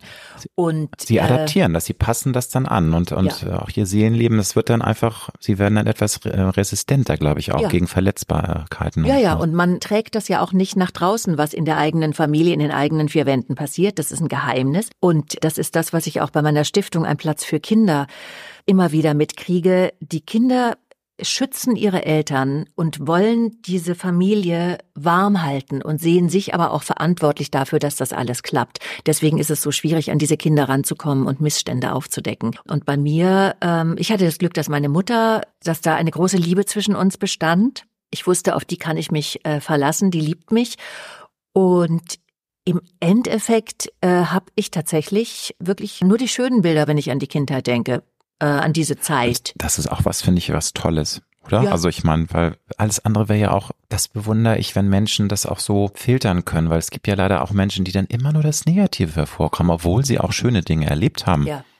Ohne Zweifel. Gut, es gibt manchmal auch wirklich ganz bemitleidenswerte Menschen, die einfach nur vom Schicksal geprügelt werden, die eigentlich fast gar keine schönen Dinge haben. Aber ist toll. Also du bist in der Lage auch immer gewesen, dann die schönen Dinge ja. dann äh, auch dann tatsächlich im Vordergrund stehen zu lassen mhm. und dich nicht. Auf jeden Fall nicht das, überkommen. Das liegt okay. aber auch sicher daran, dass meine Eltern beide, auch ja. mein Vater in seiner Krankheit, sehr naturverbunden waren. Und das habe ich einfach als Kind schon so mitbekommen, mhm. was mich tatsächlich nach wie vor erschreckt. Und das habe ich erst äh, jetzt im Zuge meiner Recherchen und dadurch, dass ich eben Schirmherrin der Alzheimer Stiftung bin, äh, mitbekommen. Es, es gibt tatsächlich nach wie vor wahnsinnig, eine irrsinnig hohe Dunkelziffer an Kindern, die auf ein erkranktes Elternteil aufpassen müssen, wo also der Staat überhaupt nicht hilft, wo der gesunde, das gesunde Elternteil, sei es Mutter oder Vater, das nicht meldet, um Zuschüsse zu bekommen oder Hilfe, weil sie Angst haben, dass die Kinder weggenommen werden. Es gibt irrsinnig viele Kinder, die das erleben, was ich in den 80er Jahren erlebt habe. Und da bin ich auch wirklich fassungslos, mhm. dass es da ich meine, es wird in der Politik über dies und das und jenen Käse diskutiert und geredet und gestritten, aber die Menschen bleiben außen vor die Kinder, die Alten. Ja, ich bin auch gerade schockiert, weil ich hatte erst gesagt, du meinst die erwachsene Kinder, aber es Nein, sind Kinder, es sind nicht Volljährige, die dann wirklich diese Bürde tragen müssen, die eben auch, weil es ist ja menschlich auch extremst belastend, gerade wenn dann der eigene Papa oder die eigene Mama einen nicht mehr erkennt, wenn sie aggressiv werden. Das sind ja Dinge, die man niemand, niemandem zumuten kann. Ne? Und du sagst, ähm, bis zum achten Lebensjahr war es relativ unbeschwert. Hast du denn jemals eine Chance gehabt, zu deinem Papa eine Bindung aufzubauen, die auch emotional war? Weil ich glaube, er ist ja relativ alt gewesen, als er dich bekommen hat? Also er war sicherlich ein sehr patriarch. Er war so alt wie ich, er war 60. Ja, also ja gut. Aber das ist ja heute kein Alter mehr. Damals war es, ne? Damals war es damals, ne?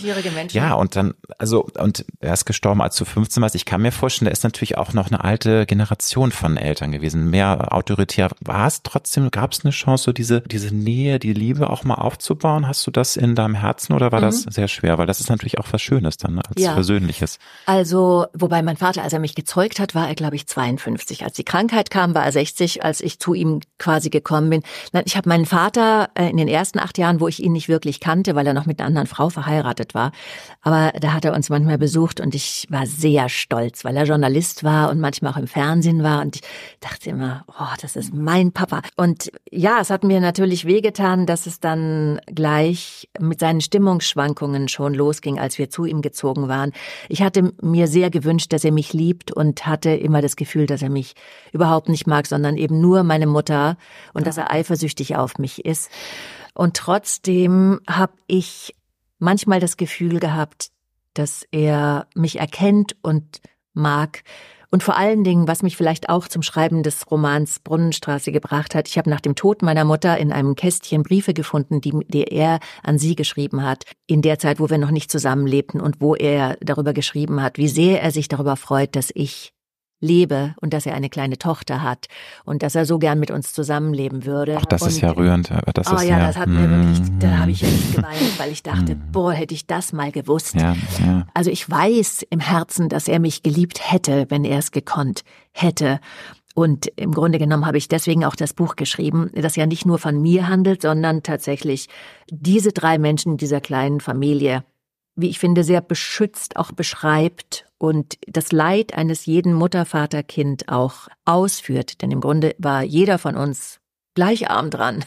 Ja, natürlich, da hat ja. jeder sein Päckchen zu tragen. Ja. Und ähm, ich kann nur sagen, Alzheimer, es ist unglaublich gut und wichtig, dass du dich auch dafür ähm, einsetzt und auch eine Stiftung. Ähm, hast du eigentlich die Stiftung gegründet oder ist das, du engagierst nee, das du das? Wiederum, du äh, unterstützt die, ne? Diese Alzheimer-Stiftung. Für Kinder, das genau. ist die Stiftung, wo wir äh, für Kinder zwischen wenigen Monaten bis zu zwölf Jahren versuchen, Häuser äh, einzurichten, wo die therapeutisch und medizinisch versorgt werden können, was sehr schwer ist, ah, weil okay. die Kinder aus miserablen Familienverhältnissen kommen und schwer, schwer traumatisiert sind. Das ist sehr, dauert sehr lang. Die Kinder sind absolut zerstört. Und die Schirmherrschaft für die Alzheimer Stiftung, das liegt mir eben am Herzen, weil viele Menschen, viele Betroffene Familienmitglieder jetzt auch äh, gar nicht wissen, dass es zum Beispiel dieses äh, Telefon gibt, dieses Sorgentelefon, wo man sich hinwenden kann, wo man äh, sich äh, Informationen holen kann, wo man Hilfe findet. Auch gerade die jungen Leute, da sind wir gerade dran, dass es da irgendwie die Möglichkeit gibt, dass die jungen Leute sich untereinander austauschen, die Alzheimer-kranke Elternteile pflegen müssen. Also es ist ein ganz wichtiges, auch natürlich ein erschütterndes Thema, muss ich sagen. Also wenn man da mal eintaucht, man kann nur Hochachtung haben vor auch äh, den Pflegerinnen und Pflegern, aber auch den Verwandten, allen, die da ja. beteiligt sind. Das ist ähm, sehr trauriges, aber auch, ja. wie gesagt, sehr wichtiges Thema. Du hast deinem Mann Christian Berkel einen Film abgedreht, das hatten wir auch schon mal kurz angeschnitten, Querschuss heißt ja. Wenn er denn noch, heißt der Arbeitstitel, aber erneut ist, wie er jetzt am Ende heißt, ist noch nicht 100 Prozent raus, aber okay, weil also, der, der behandelt auch ein wichtiges, aber ein bedrückendes Thema, nämlich Suizid bei alten Menschen. Ich frage dich jetzt nicht, wie ihr auf das Thema gestoßen seid, weil wir nicht so viel Zeit haben, wie ich gerne hätte, weil das würde dann, glaube ich, zu detailliert werden. Aber mich würde interessieren, gerade wenn man so ähm, in, in diese Materie eintaucht, und ich glaube, das war ja auch sehr emotional, diese Dreharbeiten, auch wenn man das Drehbuch liest. Wie sind dann dann, ändert sich das, äh, der eigene Blick aufs Älterwerden? Weil das ist für mich auch so ein Thema, äh, das habe ich auch gerne in jedem, fast jeder meiner Folge, weil ich gerne auch mit anderen Menschen mich austausche, wie so die Gedankengänge sind. Weil einerseits Einerseits finde ich es schön, älter zu werden, aber ich habe auch Ängste. Einige Dinge sind einfach nicht schön. Wie sind so deine Gedanken? Gerade wo du ja jetzt auch gerundet bist, dieses Jahr äh, 60 geworden bist. Wie stehst du da heute so zu diesem unerschöpflichen Thema älter werden und es annehmen, umarmen, aber auch sagen, ich manchmal nervt es mich auch. Also ich versuche die Vorzüge zu nutzen, worüber wir ja vorhin gesprochen genau, haben. also die Gelassenheit. Ja, ja, ja. Und ja, ich fühle mich ja noch gar nicht alt. Im Gegenteil, ich habe das Gefühl, ich werde irgendwie immer jünger, auch so von meinen Ideen oder von dem, was ich noch ausprobieren will. Und dann denke ich manchmal, boah, ich bin ja in 20 Jahren 80, dann treffe ich 80-Jährige, die total fit sind und lustig. Und das Problem ist natürlich, wenn man jetzt eine Krankheit bekommt, die einen niederschlägt. Das ist das Thema. Und das ist schon auch so eine Sorge, die ich aber völlig verdränge. Und nun haben wir ja in Spanien, wo wir äh, sehr viel sind in Andalusien, eine große Freundesklicke, eine spanische Freundesklicke, die mit dem Thema völlig anders umgehen. Und äh, mit denen haben wir jetzt eigentlich schon ausgemacht, dass wir irgendwann, wenn wir alle älter werden, zusammenziehen in so, eine, in so ein altes, großes Haus und uns dann gegenseitig helfen. Dann habe ich gesagt, ja, aber was ist denn, wenn ich Alzheimer kriege? Dann krieg, verstehe ich ja nicht mehr, wo ich bin und vielleicht hau ich euch dann auch, wenn ihr mich füttern wollt oder so.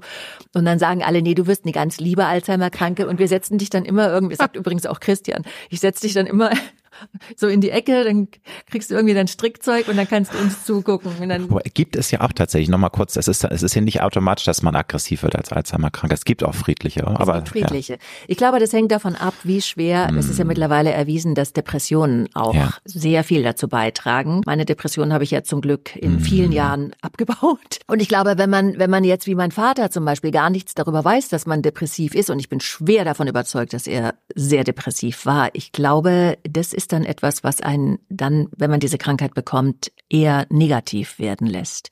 Wenn man aber im Reinen mit sich ist, glaube ich, besteht die Möglichkeit, dass man nicht so aggressiv wird. Also hoffe ich mal. Du, ich glaub, also ich wenn ich dich so und wenn du sagst, du freust dich auf 80 mit vitalen, tollen und lustigen und und äh, experimentier und abenteuerlustigen und Menschen Hunden, zusammen, sowieso, dann kann das ja kann das ja nur gut gehen. Ja. Ne? Aber Nichtsdestotrotz, ich bin da vielleicht dann auch so ein norddeutsch schwermütiger Mensch. Ich möchte eigentlich auch dieses Thema verdrängen, aber was mich auch mal wieder schlucken lässt, also ich werde dieses Jahr 55, sogar nächste Woche schon, also diesen Sonntag, ne, diese Woche werde ich 55. Und einerseits, ich umarme das Leben, ich habe auch immer noch ein tolles Leben, auch mit meinem Mann und ich reise viel und ich gehe auch noch auf Partys und sag auch, wenn die sagen, was will denn der Wieso Alte da, ist mir doch egal. ja, du, weil viele ja sagen, äh, aber ich sag mir auch, what? Musst du nach Spanien kommen? Ja, ich bin ja auch viel auf Ibiza und da ist dann auch Na, immer gerne, ne, Partymaus, ne, genau.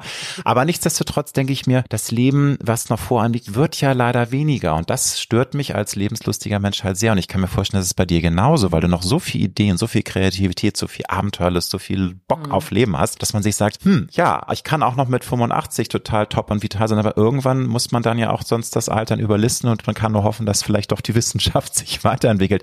Wie ist denn dein Gedanke zu dieser doch unschönen Tatsache der Endlichkeit? Das ist ja auch was, was uns allen irgendwie ziemlich auf den Senkel geht, dass wir endlich sind. Mhm. Wobei manchmal, ich höre auch Menschen, die sagen, es war ein tolles, wunderbares Leben, aber es ist auch gut jetzt mit 90, ne? Also von mir aus. Das möchte ich erreichen. Ja, Deswegen ja. möchte ich jetzt eigentlich noch die nächsten Jahre, Jahrzehnte so viel erleben und so fröhlich leben und so viele Menschen treffen und ja, einfach das machen, was, was ich noch machen muss und ja, möchte, ja. bis ich dann vielleicht wirklich auch durch das zunehmende Alter eine Erschöpfung erfahre, wo ich dann irgendwann sagen kann, jetzt ist auch gut, jetzt bin ich müde.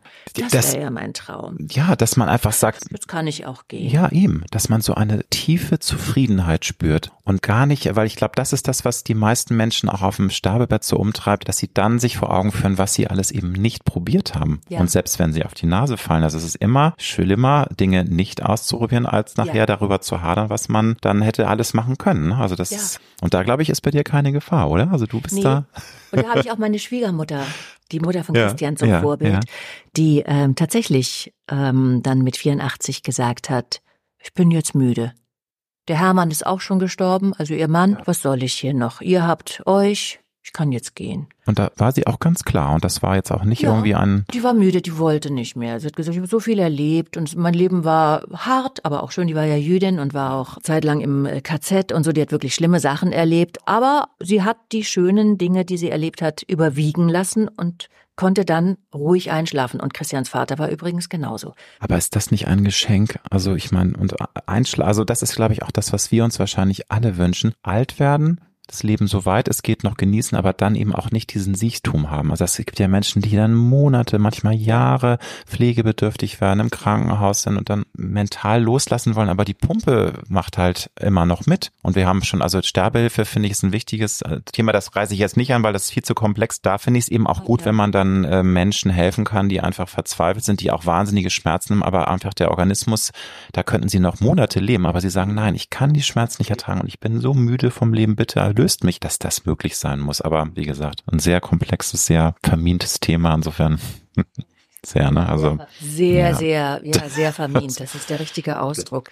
Und das ist natürlich nochmal ein Total, Unterschied, wenn man krank ist und Schmerzen hat und ähm, Lebst du denn heute viel bewusster als noch vor 25 Jahren oder warst du auch schon damals auch schon immer so mit dem Bewusstsein, jetzt im Hier leben, weil das hatte ich auch schon rausgehört, dass es dir wichtig ist, wirklich das jetzt aufzusagen und zu genießen und nicht immer, ja, was war und was könnte sein. Natürlich Pläne schmieden kann auch mal was Schönes sein, aber da darf man nicht vergessen, das Hier und Jetzt zu genießen. Ist das bei dir mehr jetzt geworden mit der Lebenserfahrung oder warst du früher auch schon in der Lage, ganz bewusst im Hier und Jetzt zu leben? Äh, nein, ich glaube, das war immer eigentlich mhm. immer schon so und ich erinnere mich als die Kinder eben auch klein waren, es war eigentlich auch jeden Tag erfüllt. Und ja, das, das ist ja, ja du, das was, fehlt ja ein. Ja, mhm. und das geht so schnell, höre ich immer wieder. Es ist Wahnsinn. Und dann bringen sie die ersten Freundinnen oder den ersten Freundinnen. Das geht alles ratzefatze und das geht alles ratzefatze. Ja, und dann ist man nur noch glücklich, wenn die ihren Weg gehen und auch hoffentlich. Glaubst du an Vorherbestimmung, werden. an ähm, Schicksal oder ist das für dich so eine Ambivalenz, dass du sagst, manche Dinge können wir tatsächlich nicht steuern. Da gibt's auch vielleicht eine höhere Macht, eine Energie. Ich rede gar nicht vom Gott oder sonst was, aber dass es manchmal einfach sein soll. Oder bist du dazu strukturiert und sagst, nein, das liegt schon auch alles in unseren Händen. Und was wir für Türen wählen, was wir für Wegzweigungen nehmen, dann kommt das Leben auch so. Da wie gesagt, das ist einfach eine These, die jeder so für sich aufstellt. Einige sagen, nein, das Leben ist nicht immer wählbar. Es gibt eine höhere Macht, die manchmal auch die Weichen stellt. Und es gibt Zufälle, die keine Zufälle sind. Ja, ich glaube schon an so Vorbestimmungen, was mir auch dann manchmal Angst macht. Dann wiederum denke ich, na ja, wenn ich aufpasse und auch mitarbeite, dass es in die richtige Richtung geht, dann wird schon nichts passieren. Aber irgendwie, das ist ein bisschen gruselig. Ich glaube schon, dass das irgendwie. Also, dass man nicht alles in der Hand hat, ne? Dass es eben mhm. manchmal Dinge gibt, die man nicht steuern kann. Ja. Wie gut kannst du persönlich mit Kritik umgehen? Das ist auch so eine Sache, die, glaube ich, sehr unterschiedlich ist. Wir möchten immer gerne ganz offen für Kritik sein, aber eigentlich wurmt es dann dann auch. Wie ist es bei dir? Nimmst du das an und versuchst es, wenn sie denn konstruktiv ist? Ja. Böse, unfaire Kritik, finde ich, braucht man gar nicht an sich ranlassen, Nö. aber wie ist das Thema Kritik? Finde ich gut. Also du forderst du auch dann manchmal ganz offensiv äh, ja. sozusagen heraus, dass Leute dann Find auch gut, Feedback weil, geben. Ne? Ähm, mhm. Weil ja oft auch, nehmen wir jetzt mal das Beispiel Beziehungen, einem Kritik ja auch hilft, auch über sich selbst nachzudenken und vielleicht auch über sich selbst etwas zu lernen, was man ja meistens spürt, dass man irgendwie sich blöd verhält oder dass irgendwas in einem drin nicht rund läuft. Und wenn man dann kritisiert wird, also im liebevollen Sinn natürlich, aber trotzdem ist es ja auch immer ein bisschen hart. Das ist die Chance, dass man sich nochmal hinterfragt ja. und äh, und ja, tatsächlich. Und eben auch, also ich glaube schon, dass wir mit dem Älterwerden auch etwas fertiger werden du weißt, wie ich das meine, nicht fertig, fertig, sondern dass man schon auch viele Dinge gar nicht mehr ändern kann. Das ist dann einfach, das sind wir, das ist unser Naturell und da sollte man auch dann versuchen, sich mit zu arrangieren. Das bringt, glaube ich, nicht so viel. Natürlich sollte man immer an sich arbeiten. Also ja. das, glaube ich, ist wichtig, aber ja. so die Grundcharaktereigenschaften sind dann einfach auch so. Und äh, wenn man schnell beleidigt ist, dann ist das so, dann kann man versuchen, das aufzubrechen, aber das Grundwesen ist, glaube ich, so, dass man, also ich, ich zum Beispiel bin schnell beleidigt, gebe ich ganz ehrlich zu und ich versuche immer dagegen anzugehen, aber es ist nicht so leicht. Ja, aber also, wenn man dann immer auf die Situation angesprochen wird, wo das passiert, dann kann man da schon näher rankommen und versuchen, sich in den Arm zu nehmen und zu sagen, guck mal, jetzt hast du hier wieder, also zu sich selbst gesprochen und das alles ein bisschen hinterfragen und. Hinterfragen ist sowieso immer sehr wichtig. Ja. Selbstreflexion. Was sind für dich die essentiellen Schlüssel, um sagen zu können, ich genieße mein Leben. Ich führe ein tolles Leben, in dem ich Zufriedenheit spüre. Glück auch. Aber Glück äh, nenne ich nicht so gerne, weil Glück ist immer ein sehr flüchtiger Moment, der sehr, sehr schnell vergeht. Wir wollen festhalten, aber es ist so schnell vorbei. Zufriedenheit ist, glaube ich, sowas, was wir alle erstreben, ein, ein Leben führen zu können, wo wir so ein Schnurren spüren und uns wohlfühlen. Was sind da für dich, wenn du jetzt auf dein bisheriges Leben zurückblickst, die essentiellen Dinge, die du vielleicht auch Menschen mitgeben könntest, dass du so glücklich und so ein tolles, erfülltes Leben hast, wie du heute es hast? Ähm, was, ich weiß, es ist eine große Frage und auch schwer, da jetzt äh, vielleicht in ein paar Sätzen zu antworten, aber versuch's einfach mal, was du für dich die Essentials sind, um Zufriedenheit zu erlangen im Leben. Ich glaube, Zufriedenheit erlangt man nur, indem man sich auch um andere kümmert und andere glücklich machen kann.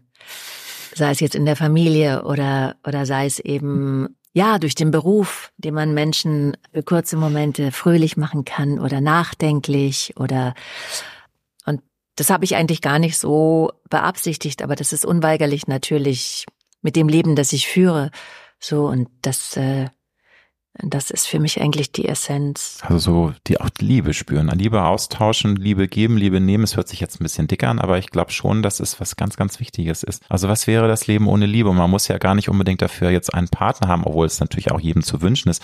Aber man kann ja auch so, man kann auch anders Liebe geben und Liebe spüren und austauschen, glaube ich. Ne? Genau, hm, aber dazu hm. muss man natürlich sich selbst auch. Das lieben. ist die Essenz und da gibt's ja leider auch viel zu ja. viele, die das, das lernen müssen. Also den, hm. den Leuten aus meiner Generation wurde das ja eigentlich als Kind abgeraten. Also ne, man sollte sich ja nicht selbst lieben oder selbst. Stimmt, das ist viel zu sehr egozentrik ja. und also um Gottes Willen. Und ja. äh, das ist es eben auch, das, darüber könnte man jetzt auch nochmal einen eigenen Podcast machen. Was ist, äh, was heißt es, sich selbst zu lieben? Das heißt ja nicht, dass man jetzt irgendwie stoisch äh, vom ja, oder? Sagt, mein Gott, bist du toll und bist du heiß. Ja, nein, das mit ist, all den Mängeln und hm. ähm, reflektieren und sich akzeptieren, so wie man ist an Schwachstellen arbeiten und dann ist man eben, glaube ich, auch in der Lage, andere Menschen zu lieben. Wenn man sich selbst nicht liebt, kann man auch keine Beziehungen eingehen oder nähere, ja, sich, sich öffnen anderen gegenüber und dann spürt man natürlich auch nichts. Aber könntest du eben, da muss ich jetzt noch eine Frage einfügen, ähm, äh, dich erinnern, wann du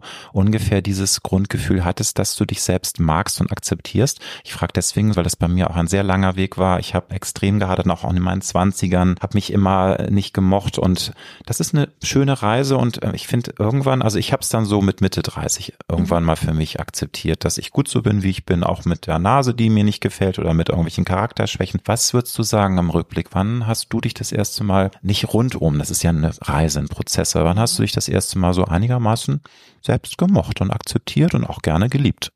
Das kam bestimmt mit den Kindern, weil ich eben vor den Geburten sehr an mir gearbeitet habe, an meiner Geschichte, weil ich gespürt habe, wenn ich jetzt Mutter werde, in dem Zustand, in dem ich mich befinde, kann ich keine gute Mutter sein, weil ich mich selbst überhaupt nicht gemocht habe durch diese Schuldgefühle der Kindheit. Und ich habe irgendwie gespürt und auch in vielen Gesprächen mit Christian, dem ich dafür sehr dankbar bin, erfahren, dass, dass ich wirklich nur Kinder haben kann, wenn ich, wenn ich lieben kann, ja.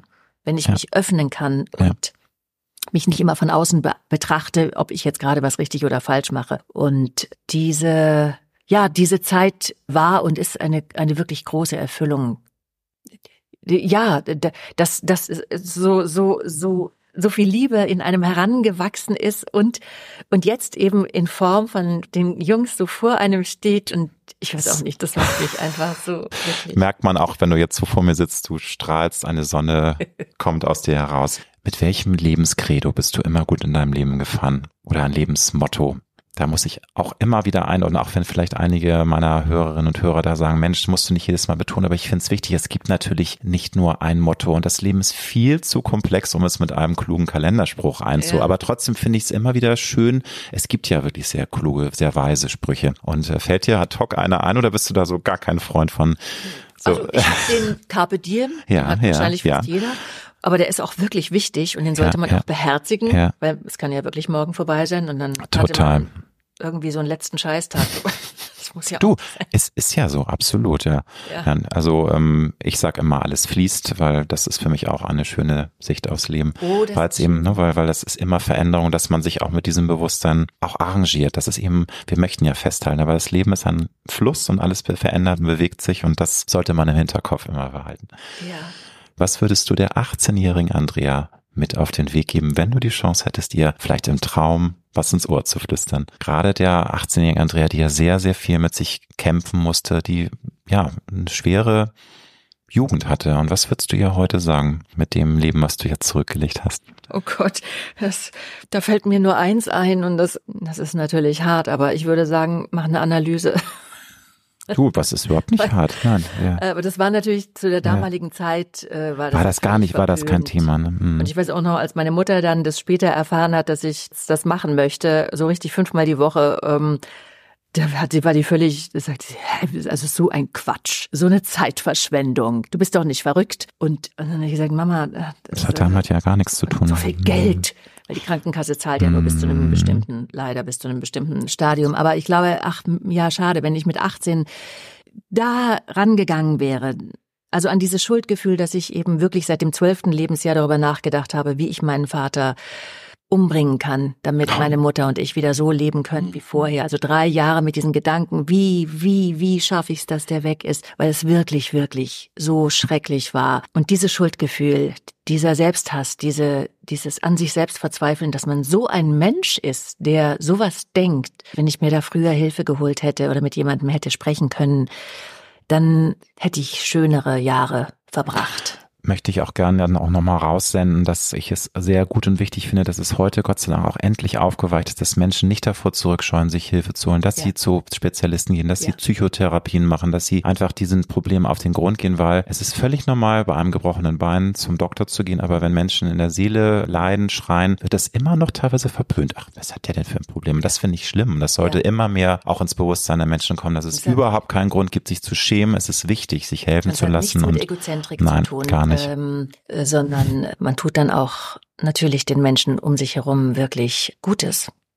Ich wünsche dir ganz tolle Quoten für die neue Bundschuh-Folge, Bundschuh versus Bundschuh. Und ich drücke okay. die Daumen, dass es noch viele Filme gibt beim ZDF, dass dir die Ideen für neue Romane nicht ausgehen und freuen uns auf viele tolle Produktionen, auch auf Hörspielproduktionen von dir. Das machst du ja auch und neue Romane. Vielen lieben Dank für das Gespräch. Vielen Dank, Alexander. Es war sehr schön und vielen Dank an unsere Zuhörer.